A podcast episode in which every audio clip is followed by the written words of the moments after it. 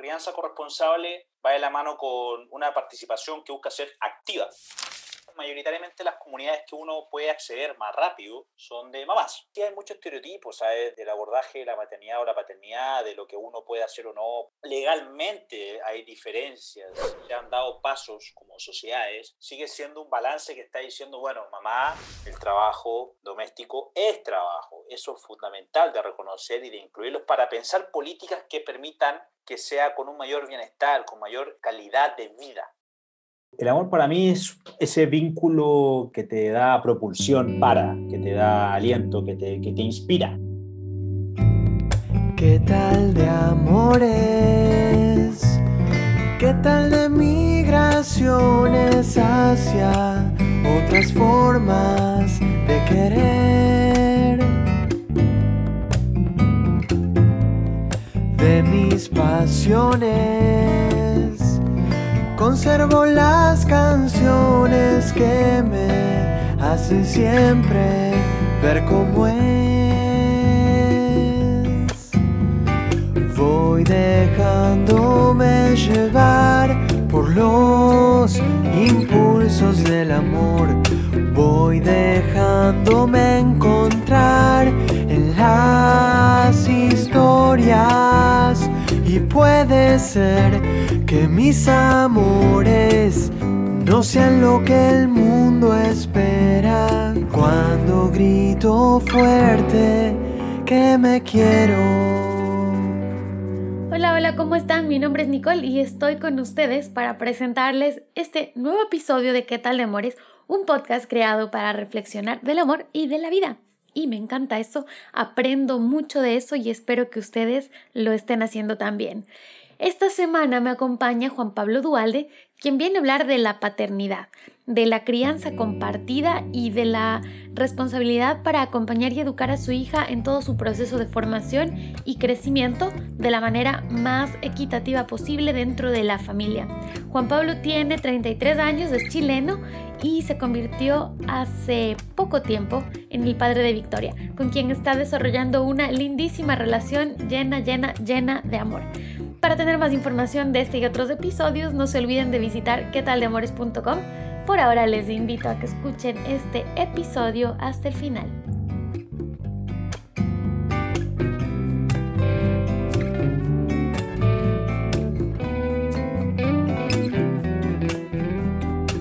Querido Juan Pablo, estoy súper contenta de que por fin, después de unas semanas de intentar coordinar que pudieras estar en el podcast, hayamos logrado concretar esta invitación para hablar de un tema que yo me atrevería a decir que es uno de los que más te apasionan. Y ese tema es la paternidad. Y la, y la victoria de tener a la victoria en tu vida desde mm, hace un poquito más de un año. Así que gracias por haber aceptado esta invitación para hablar de esa parte tan personal de tu vida. A ti, Nicole, por la invitación, por la paciencia. Eh, es un tema que me emociona, que he venido aprendiendo, que me acompaña, que me eh, alimenta de mucho amor. Así que acá estoy muy disponible para que empecemos a conversar sobre este tema tan relevante. Sobre este, este mundo, es que es, un, es todo un mundo, ¿no? Todo una nueva forma de vivir. Juanpa, decía hace un ratito que la Vicky tiene un poquito más de un año y para poner un poco en contexto todo esto, ella vive con su mamá y con su papá, es decir, contigo y con María Gracia, que es tu, tu esposa, y los dos con una convicción muy auténtica y muy, muy real, muy de verdad, comparten tanto las labores del hogar, o sea, las responsabilidades de sostener un hogar, como las responsabilidades de la crianza de su hija. Y esto puede parecer súper lógico, o sea, si lo conversamos por ahí en una reunión, en una fiesta o con los amigos o amigas, puede parecer muy lógico, pero en verdad, si nos ponemos a analizar, no, no es tan común, ¿no? Porque en la retórica lo es. Esto de decir, sí, yo, yo comparto toda la responsabilidad de mi hija, pero no cambio pañales. Yo he escuchado eso un montón de veces, ¿no? Y del otro lado decir, sí, los dos compartimos todo porque mi esposo me ayuda en todo lo que tiene que ver con los hijos. Y entonces ahí nomás encuentras un montón ya de, contradicciones que creo que también nos dan para, para hablar muchísimo y salen muchos temas de ahí, pero quiero empezar preguntándote, ¿qué significa para ti la crianza compartida, la responsabilidad de la crianza compartida? ¿Cómo la concibes y cómo la practicas en tu día a día? Perfecto, Nicole. La crianza compartida, eh, lo hemos conversado con María Gracia, lo venimos conversando desde mucho, mucho tiempo, y, bajo el alero del concepto también de corresponsabilidad. La crianza corresponsable va de la mano con una participación que busca ser activa eh, de ambas partes, lo que es eh, la crianza, los cuidados y, todo lo que viene a rodear el, crecimiento de, Victoria. Y fue un proceso deliberado eh, de, ambas partes, deseada, organizada, y que la hemos podido llevar a la práctica en, un contexto muy particular. Estamos acá en Santiago de Chile, donde Victoria, a las tres semanas de, estar eh, ya con nosotros, empezó acá el, el estallido social eh, y eso llevó a que yo personalmente me tuviera que quedar en casa, balanceando lo laboral y la crianza. Eh, Esto fue el estallido, estamos hablando de octubre del 2019, para poner un poco en... en y en contexto, cuando llegó esa fecha, yo seguía estando con, con Victoria y con María Gracia acá en casa, y después se cruza con, con, el COVID, la pandemia del COVID, en donde el teletrabajo empieza a ser la, la, lógica. Aparte de ser una decisión deliberada de, como, como familia, también existieron condiciones de posibilidad que, que, han permitido que eso pueda ir sucediendo. Eh, algo importante que, que, quiero comentarte es que la corresponsabilidad, claro, es entre mamá y papá, se toman las decisiones, pero también hay, están las institucionalidades que lo permiten.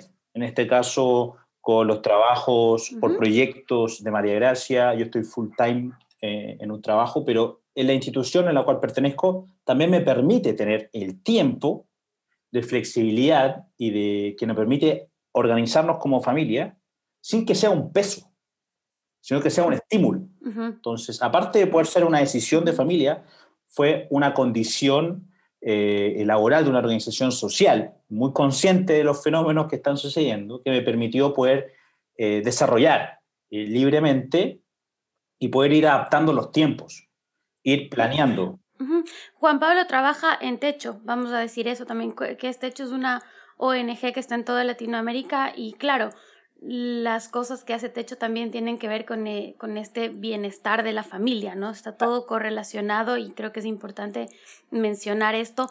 En algún momento tú me dijiste a mí, María Gracia tiene ya un vínculo con Victoria porque Victoria estuvo dentro de ella, en su vientre, y yo tengo que construir ese vínculo para que ella se sienta completamente apoyada tanto por la mamá como por el papá, pero ese vínculo que tiene por naturaleza, por un tema biológico con la mamá, ese cordón umbilical que existe en más allá de, de la parte física del cordón como tal, sino que permanece con la madre y que se conecta con la lactancia y con muchas cosas, mm, eh, capaz no, no tiene directamente con el papá. Y tú me dijiste, yo lo voy a construir, así que me voy con mi hija y ¿qué haces en ese día a día para generar este vínculo Justo ese era un momento fundamental porque efectivamente está el apego con la madre y el tema de la lactancia. Entonces, claro, la necesidad de, eh, alimentarse, de estar pegado, hay, hay, hay, temas de un vínculo directo de mamá e hija, y esta posibilidad de poder compartir con ella eh, 24/7 también me permitía estar muy cerca de eso, acompañar todas esas etapas, pero también generar eh, acciones, papá e hija, en este caso eh, la ducha, en este caso eh, el, ir a dormir. El ir a dormir desencadena canciones, cuentos. Y esto, yo no sé, todavía después de un año sigo sin saber ningún cuento. Yo los invento en el camino en base a, anécdotas, en base a, a, inventar algo en mi cabeza rápido que le voy comentando. O sinceramente contándole cómo fue mi día, las situaciones que vivimos, a quién vimos, eh, uno sabe que está escuchando. Yo ahora con el más del año que tiene Victoria sé que entiende todo lo que uno le dice. Entonces, tener ese espacio, papá e hija, donde podamos, yo le pueda contar, eh, cantar, jugar y, que sepa que es un espacio que puede hacer todo lo que hace con la mamá, eh, conmigo y viceversa. Eh, esto desencadena, eh, Nicole, una, una planificación el día antes para saber, bueno, cómo viene el siguiente día. qué espacios laborales tiene María Gracia, cuáles son los míos, en cuáles yo puedo estar con Victoria, en cuáles ella puede estar con Victoria, en los momentos de lúdicos, y, pero también hay que saber que esto es dinámico. Cualquier momento pasa algo en lo laboral, eh, pero también Victoria quiere jugar, quiere comer, quiere, quiere dormir, y hay que estar muy a. Entonces, lo hacemos así, nos organizamos lo más que podamos, pero también hay que saber que en el durante en este espacio de estar en la casa, y en la casa eh, no solo es la crianza y el cuidado, sino que también es el trabajo, empatamos eh, para no, no, topar. Y además hay mucho aprendizaje ya cuando uno va pasando los meses con, con una, una, bebé o un bebé. Hay cosas que uno, yo puedo hacer con ella y María se puede hacer con ella. Y, y antes la bañábamos juntos, la hacíamos dormir juntos. Ahora, mientras uno está haciendo que duerma, la otra persona está cocinando o está limpiando. Eh, y así pasamos el día tratando de, estar con ella muy presente. Hay algo, hay una sola cosa que Victoria exige, y eso uno lo aprende, y que si uno está con ella jugando, hay que jugar. No puedes estar haciendo otra cosa, no lo permite. Y qué bueno. Estar presente en, el momento de la demanda del juego, o sea, no estoy con el teléfono y jugando, o viendo tele y jugando. usted próximo, cercano, muy de piel, y jugar, cantar, pasear, entonces uno empieza a hacer otra cosa, a, tomar el teléfono, que es parte del día a día además, ahí hay un quiebre. Y eso, eso uno no nota desde el primer minuto. Entonces tratamos de organizarnos así, pero sí hay tiempos papá, hija, mamá, hija y mamá, papá e hija. Te diría que generalmente está lleno de alegrías y risas, pero también hay momentos en donde hay muchas tensiones porque el tiempo se hace corto, porque falta algo, porque eh, la hora de dormir eh, está comiendo y eso hace que uno esté en la fase de adaptación. Yo creo que la corresponsabilidad, la medida que uno puede decidir, tiene mucho de adaptabilidad. Cada día Victoria aprende algo nuevo, por tanto hay cosas nuevas que podemos ir haciendo. Todo creo que es como un aprendizaje tan constante porque estás adaptándote todo el tiempo a cómo ese niño o niña se está desarrollando. Ahora, Juan Pablo, tú, desde tu experiencia personal, ¿a quién regresas a ver? Como ejemplo, ¿por qué te pregunto esto? Porque precisamente por todos estos roles que tenemos, las mujeres tenemos como referencia cuando pensamos en criar a alguien, incluso yo que no soy mamá, cuando pienso en un niño o alguien que está cerca de mí que le tengo que enseñar algo, como que lo que te viene a la cabeza es lo que tu mamá te enseñó, lo que tú veías que tu abuela hacía contigo o tu tía, o sea, hay mucho personaje femenino en esto. ¿Y qué es lo que pasa con los hombres? Porque uno, más allá de acordarse de cosas lindas del papá y eso, capaz para el momento de ¿Cómo le baño a mi hijo? Ay, no se me va a acordar. Le voy a llamar a mi mamá a preguntar cómo se baña una niña. O sea, uno no llama al papá a preguntar eso, ¿no? Y desde ahí empiezas a ver, son detalles, pero empiezas a ver estas diferencias que ha habido en nuestra crianza y, y es justamente eso que estamos ahora intentando romper a partir de todo este cambio cultural que significa también asumir la responsabilidad compartida desde todos los espacios. ¿Cómo fue entonces tu crianza y a quién miras hoy cuando quieres hacer ese día a día? Bueno, acá eh, la figura de mi mamá, mi madre obviamente muy, muy importante, eh, mi papá también siempre presente, pero estaba, eh, la condición de ese minuto era que mi papá trabajaba, tenía turnos, entonces varios días a la semana no estaba en casa. Entonces mi mamá era la figura siempre presente. Desde que nació mi hermano mayor, mi mamá decidió tener el trabajo del cuidado de liderar todo lo que era el trabajo doméstico. Entonces la figura de mi mamá ha sido muy importante, mi papá era, era, era fundamental, obviamente, en el tiempo que él estaba ahí, era 100% dedicado a, su familia, a sus hijos, eh, y también a que mi mamá pudiera descansar. ¿no? Ahora, claramente cuando, cuando uno va aprendiendo a ser papá y mamá, los padres y madres de uno están ahí.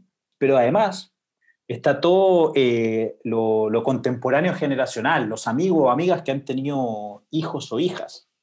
Uno va mezclando, también, también lo decidimos así, de, no llenarnos de sobrelecturas, o de no casarnos con una idea, de una manera de hacerlo, sino de leer lo que hay que leer para poder empezar a, a ver qué está sucediendo ¿no? con el desarrollo de Victoria y además escuchar las experiencias y saber que Victoria es particular, tienen su propia experiencia, está creciendo en esta familia, que es muy distinta a, otras, entonces todo eso se va alimentando para decir, bueno, este es el camino, yo lo voy a hacer así.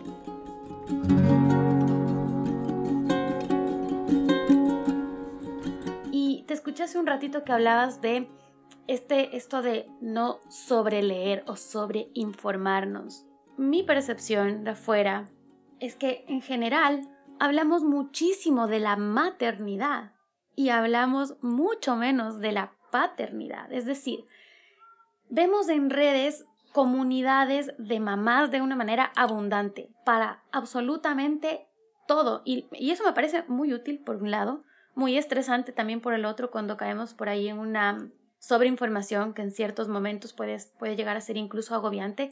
Pero yo nunca he visto una comunidad de papás. ¿Existen? ¿Qué pasa con esto? Porque le seguimos dando todo ese peso y por consiguiente toda esa responsabilidad a las mamás. Y yo creo que está el canal abierto ahora por el acceso a la información que uno tiene, a la buena información. Generalmente con María Grecia leímos durante todo el embarazo y ahora cierta aplicación que está destinada para padres y madres. Eh, es más, yo tenía la opción de inscribirme en la aplicación como padre y me recomendaban el acompañamiento del embarazo y después la crianza. Entonces, es, llegamos ahí por recomendaciones, pero efectivamente, mayoritariamente las comunidades que uno puede acceder más rápido son de mamás. Los temas de la paternidad están ahí, yo creo que emergiendo en una génesis. El otro día yo escuché a, un padre que tenía un blog que contaba eh, cómo iba las crianzas, las contingencias, las adaptaciones que, que tuvo en su vivencia.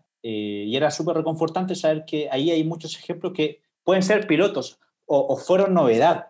Y ahora uno no los ve con tanta distancia porque uno ya conecta con eso. Pero como planteaste la, la, pregunta, que es fundamental, está, todavía sigue muy estereotipado. Sí hay muchos estereotipos, ¿sabes? De, del abordaje de la maternidad o la paternidad, de lo que uno puede hacer o no. Legalmente hay diferencias, eh, en este caso de los tiempos de pre y postnatal. A pesar de que se han dado pasos como sociedades, sigue siendo un balance que está diciendo, bueno, mamá preocúpate de, del bebé o la bebé por N tiempo, el papá acotado porque tienes que seguir siendo el proveedor. Todavía está configurado de esa manera. Reitero que se puede romper en la medida que tengan las posibilidades de poder conversar, llegar a un acuerdo, apoyarse. Eso, eso es clave. Eso va, va evolucionando, creo que para bien, sabiendo que son, vamos tarde como sociedad al respecto. Entonces hay que, a empujones, va mejorando las condiciones, pero todavía queda mucho, mucho por hacer. En estricto rigor, Victoria nació, yo tenía cinco días eh, hábiles para eh, estar con ella, obviamente con la institución que, que, soy parte y que represento, me dieron más días y yo ocupé vacaciones, entonces fue como todo dándose para poder estar muy presente y aprender de primera línea, porque no solamente la bebé, también es quien hizo todo el esfuerzo físico y emocional de traer la bebé al mundo. El parto no termina cuando sale la bebé al mundo. Hay, hay consecuencias muy fuertes a nivel físico y a nivel emocional de la familia, pero sobre todo de quien hizo el esfuerzo, que es la madre. Y eso no pasa en cinco días. Eso va a pasar en N tiempo dependiendo eh, la persona particular. Ahora eh, me quedé pensando en todo esto que hablábamos de los permisos de maternidad y paternidad que hablamos al inicio, que lo volviste a abordar ahora, porque me parece que hay todo un sistema que nos excede, ¿no?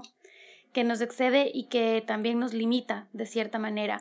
Hay lugares, estoy pensando en este momento puntualmente en Alemania, por ejemplo, que tienen muchísimas flexibilidades en tiempos, tanto para la mamá como para el papá, para que puedan elegir cuánto tiempo de maternidad o de permiso de, maternidad o paternidad puede tener cada uno, con el fin de que tengan una crianza muy cercana a sus bebés.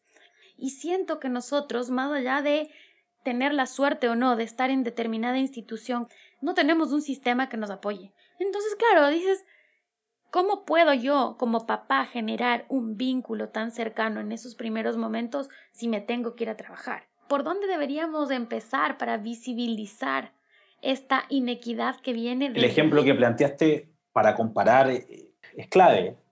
Europa con, América Latina. Hay mejoras en, la discusión, en el debate, en los acuerdos, en los ajustes. Y hoy estamos viviendo un tema de ajustar. Vamos a ampliar eh, un par de días más el postnatal. Acá acá en Chile existe, por ejemplo, el postnatal de la madre me puede dar días a mí y buscando un balance. se está avanzando, pero la práctica tiene otras tensiones, porque como cualquier persona en este sistema necesita estar produciendo, no es simple para mucha gente decirle a quien lo coordina o lo lidera o su jefatura, plantear, mira, voy a hacer esto porque la ley lo permite, porque eh, las instituciones funcionan de otra manera, estereotipados, eh, eh, viendo resultados, viendo metas, viendo rentabilidad. Y muchas veces eso va en merma de las trayectorias particulares del ámbito familiar.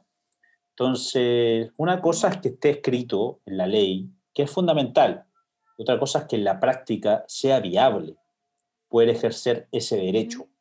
Y tal cual como la maternidad y la paternidad están en tela de juicio para ir mejorándolo, es que el listado de políticas de bienestar, de políticas del cuidado, de política de, protección, estamos en la región más desigual del mundo, que comprenderás que eso es reflejo de, hay mucha tela que cortar. Lo bueno es que está en el debate, lo bueno es que hay un punto de comparación, en este caso de, Europa, con, una trayectoria particular de aquellos países, con presencia de Estado. Acá, acá estamos bajo otra lógica, bajo la lógica del rendimiento. Y la lógica del rendimiento tiene a que el papá tenga que seguir eh, rindiendo para tener eh, el poder adquisitivo, ingresos, y la madre esté rindiendo en los trabajos del cuidado trabajos que están lejos de ser reconocidos por el sistema económico imperante.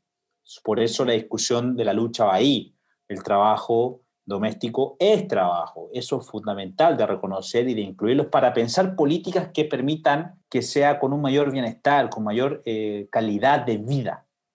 Si uno acá lo que busca es tener la calidad de vida suficiente para poder hacerlo sin miedo a que te despidan por otra cosa, eh, miedo a quedar fuera a no producir, porque lo que pasa es que necesitas para poder vivir. Entonces, hay muchas tensiones ahí que está bueno que estén en la palestra, en la agenda pública, que se esté discutiendo. Y lo que está pasando no solamente en las calles de, de, Chile, sino en el resto de las calles como forma de expresión de un malestar, está también el tópico, la jornada laboral. Aparte, papá o mamá tienen que trabajar muchas horas, son muchas horas de trabajo. Si eso ya de por sí te deja un resto, el tiempo residual lo dejas para la crianza y los cuidados, cuando debería ser el tiempo de mayor calidad. Y justo eso es lo que le lleva muchas veces a una mujer a tomar la decisión de dejar sus trabajos de otro tipo, de una forma, en una empresa, quiero decir, y dedicarse al, al trabajo del cuidado del hogar.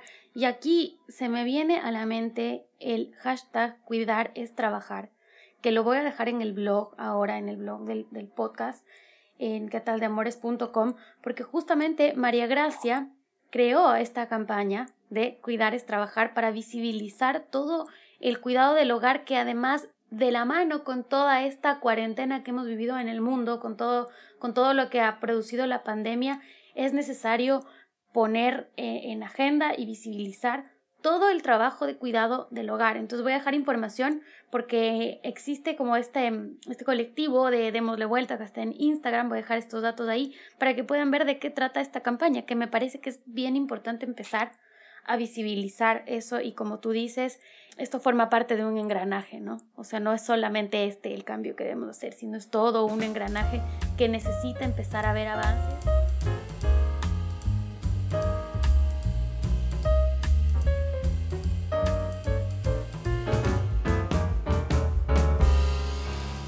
Volviendo al tema de maternidad y paternidad desde la parte más personal y desde tu experiencia del día a día, hay una cosa que me llama muchísimo la atención porque si bien como hemos discutido todo el tiempo tenemos una tendencia y un cambio cultural que va hacia esta corresponsabilidad, también es verdad que muchas veces cuando los papás quieren intervenir, las mujeres salimos a un no, yo lo hago mejor queremos que las cosas cambien, pero está tan interna esta cosa de ser nosotras las que administramos el hogar. Es casi que un, un, lugar histórico, un espacio histórico a nivel de roles que está tan arraigado que nos cuesta de parte y parte. O sea, creo que es un camino de aprendizaje de las dos partes. Te quiero preguntar si tú lo has sentido así, por ahí no solamente en tu casa, sino a tu alrededor. Y como esto que al final termina siendo una gran contradicción. Efectivamente, eso, eso sigue presente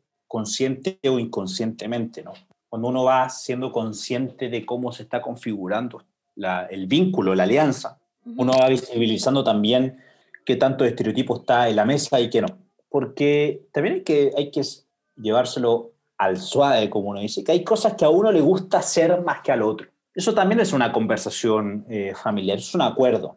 Cuando es inconsciente, está bueno que tener un, un, elemento pedagógico es fundamental, más allá de que alguien le diga, mira, eso está mal, es de dar cuenta qué pasa si se hace de manera distinta. ¿Quién gana? ¿Quién pierde? Acá lo que gana es la familia o la persona. Claro. Más que decir, si uno marca el error, para cualquier tema, se genera una, una interpelación, una provocación de un cambio. Prefiero y promovemos que sea de la forma más pedagógica posible para no generar una alerta, sino generar una conversación. Esta es una conversación para poder identificar, bueno, este es mi punto. La idea es que los límites de uno no se conviertan en los límites del, del otro. La idea es que uno va ampliando su límite conociendo las experiencias del resto. Y hablando de roles, que están, están presentes todavía, o sea, estamos en un camino chévere de construcción, pero es un proceso largo.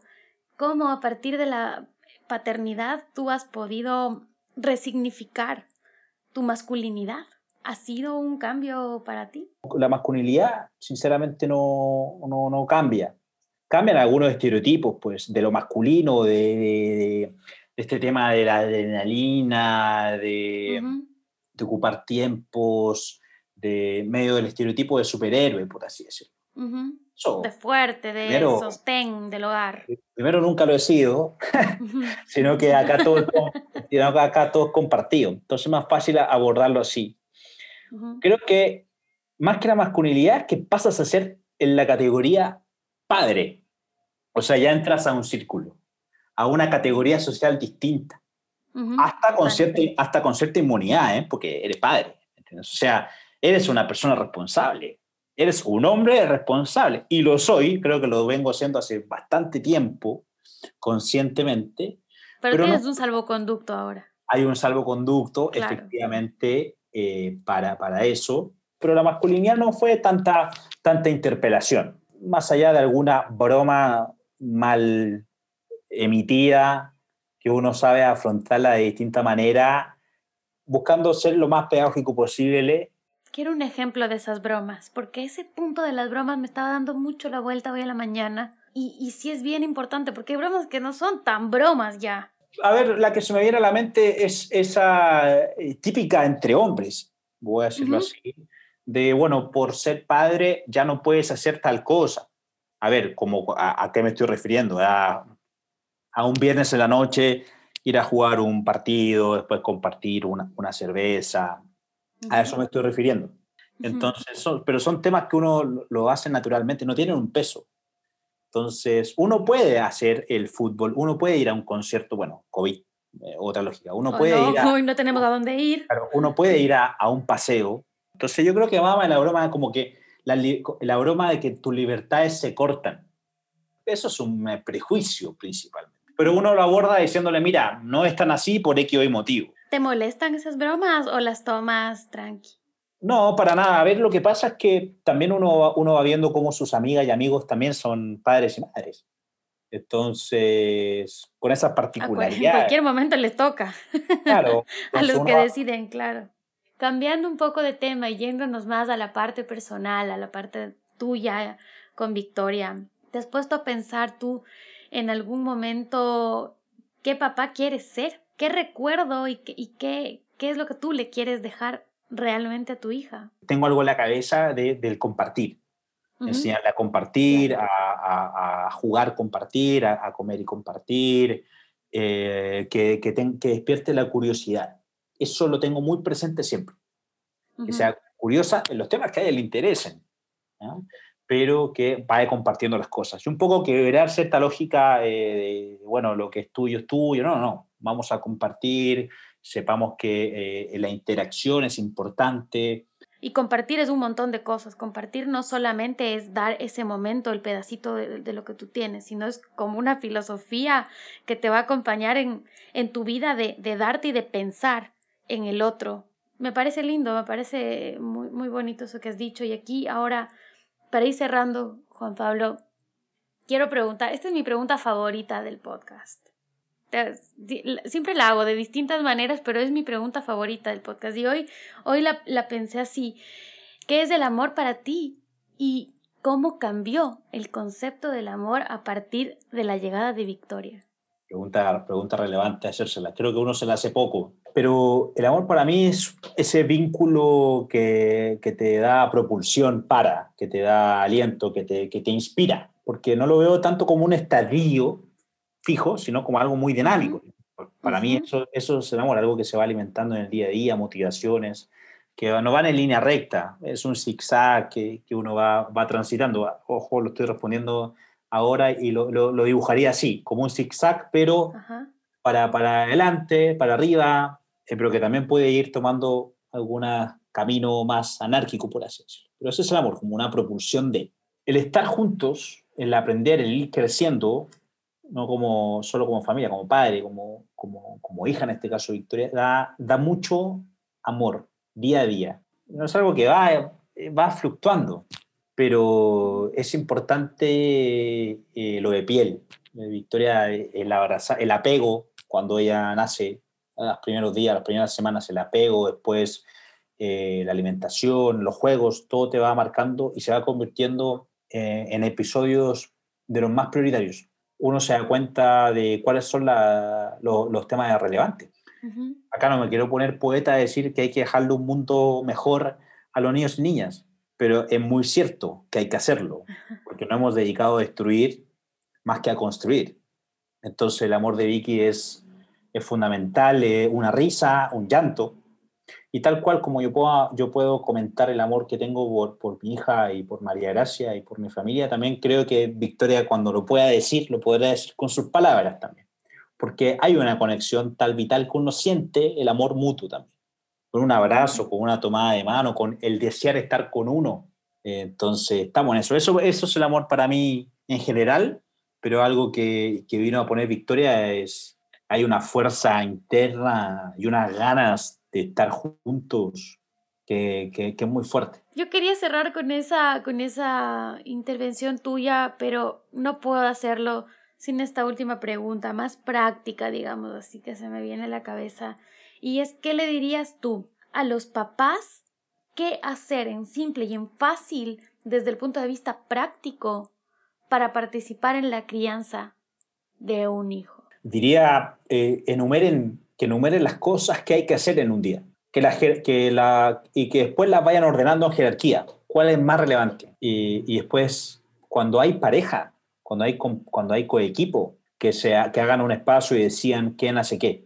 Sabiendo que no es letra fija, que es dinámico, porque estar presente es fundamental para uno, pues también para, para la hija o el hijo. Y a quienes tienen otras experiencias o trayectorias, quienes son padres o madres y están solos o solas, o tienen a sus redes o a, sus redes más lejanas, primero saber que se apoyen en, en, amistades, en la familia, que si bien se puede hacer muchas cosas al mismo tiempo, que también se sepan apoyar, que siempre van a encontrar a alguien que los pueda echar una mano o acompañar, porque uno va generando las redes. A veces la familia, obviamente uno llama al teléfono y están cerca, pero cuando uno está con la familia un poco más lejana o con una experiencia que distanció un poco, preguntar, escuchar, sentirse acompañado o acompañada es fundamental. A veces para solo conversar, a veces para que te echen una mano, pero es clave no sentirse solo. Construir esa tribu, esa tribu tuya que es tu, tu apoyo, ¿no? Tu, tu, espacio de apoyo. Se puede hablar que, que, la partícula esencial de la vida, pensándolo más en una lógica científica, me perdonará, no lo manejo al 100%, es el, es el átomo. El átomo es la partícula fundamental. Yo creo que en esta época estamos hablando que la red es lo fundamental. De ahí parte todo. No estás solo. No es del yo solamente, es este espacio donde comparto con el resto de personas que conforman mi mundo, mi red, mi, mi tribu. Gracias Juan Pablo, me ha encantado conversar contigo de este tema. Eh, sí creo que es importantísimo hablar y, fomentar esta participación de los papás en la crianza de los hijos. Y digo de los papás porque históricamente esto ha caído en las mujeres, en las mamás. Y creo que para los niños es importante contar con esas dos partes. O sea, al final eh, es un 50-50. Entonces, creo que el compartir, el jugar, el hacer, el estar, el educar, el enseñar, cuando viene de partida doble no solamente nos permite ir rompiendo con todos estos estereotipos que estamos hablando, que yo espero, espero que en unos años tengamos muchos más avances en relación a eso, sino que también hace niños más felices, niños más seguros em, y nos permite como ir haciendo mucho más fuerte este, este vínculo de familia que al final es el lugar a donde regresamos siempre o a donde queremos y esperamos poder regresar. Gracias Juan Pablo, ¿algún mensaje final, algo que quieras decir para cerrar esta entrevista? Yo me adelanto y te agradezco un montón por este tiempo y por lo que has compartido acá. Eh, un mensaje, efectivamente, eh, dejar los estereotipos y los prejuicios de lado, animarse, animarse a ir aumentando sus condiciones de posibilidad para estar más presente en la medida que, se desee. Y, y a ti agradecerte mucho por la invitación, Mira, he conversado de cómo ha sido mi experiencia de padre, pero primera vez que lo hago en, tan extenso o tan específico. Y para mí fue muy relevante poner en palabras la vivencia, que ha sido particular. No creo que hayan dos experiencias iguales, pero lo he pasado muy bien. Voy aprendiendo muchas cosas eh, y me voy apoyando de mucha gente para, para ojalá hacerlo cada día mejor, sabiendo que mi hija me exige solamente que esté y eso yo también lo quiero, así que como familia estamos los tres y el gato eh, muy contentos y avanzando en esta experiencia ese papá. Gracias Juan Pablo, gracias a todas las personas que se quedaron escuchando hasta el final y de nuevo un gracias por abrirte tanto en este espacio que mm, lo único que busca en realidad es poder dar un mensaje de, de, amor y de empatía frente a todas esas experiencias distintas que tenemos en la vida. Así que un abrazo hasta allá. Un abrazo para ti de vuelta. Nos vemos en la próxima.